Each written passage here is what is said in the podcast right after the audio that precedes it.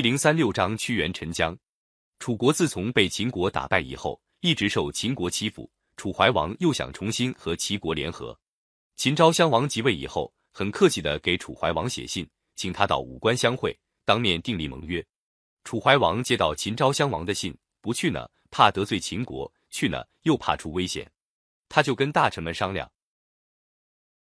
大夫屈原对楚怀王说：“秦国强暴的像豺狼一样。”咱们受秦国的欺负不止一次了，大王一去准上他们的圈套。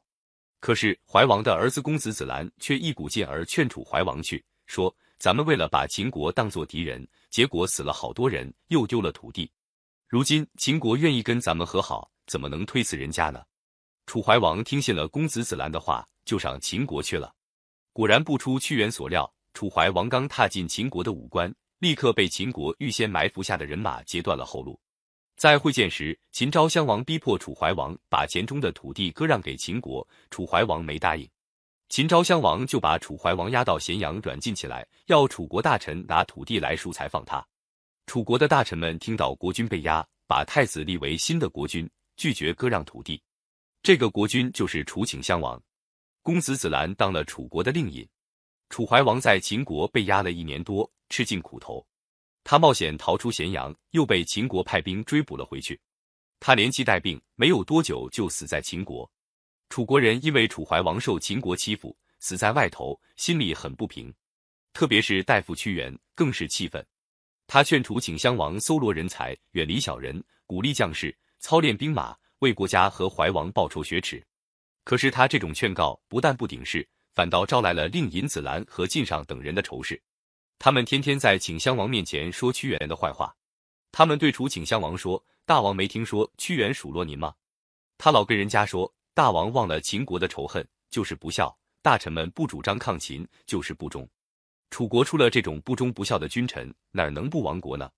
大王，你想想，这叫什么话？”楚顷襄王听了大怒，把屈原急了职，放逐到湘南去。屈原抱着救国救民的志向，富国强民的打算。反倒被奸臣排挤出去，简直气疯了。他到了湘南以后，经常在汨罗江一带一边走一边唱着伤心的诗歌。附近的庄稼人知道他是一个爱国的大臣，都挺同情他。这时候，有一个经常在汨罗江上打鱼的渔夫，很佩服屈原的为人，但就是不赞成他那愁闷的样子。有一天，屈原在江边遇见渔夫，渔夫对屈原说：“您不是楚国的大夫吗？怎么会弄到这等地步呢？”屈原说。许多人都是肮脏的，只有我是个干净人。江多人都喝醉了，只有我还醒着，所以我被赶到这儿来了。渔夫不以为然地说：“既然您觉得别人都是肮脏的，就不该自鸣清高。既然别人喝醉了，那么您何必独自清醒呢？”